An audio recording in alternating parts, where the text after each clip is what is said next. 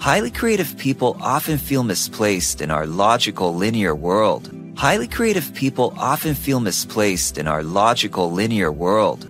They realize that real creativity involves combining both fun and hard work. They realize that real creativity involves combining both fun and hard work.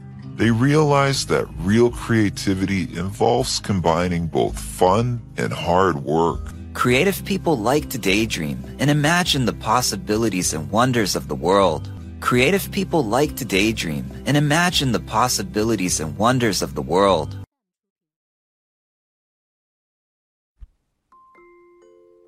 大家可以加入老师的英语学习群，跟我们一起玩着虐口语，还有来自全球各地的小伙伴一起结交口语搭档，创造一个非常好的语言学习环境，一直 speak English。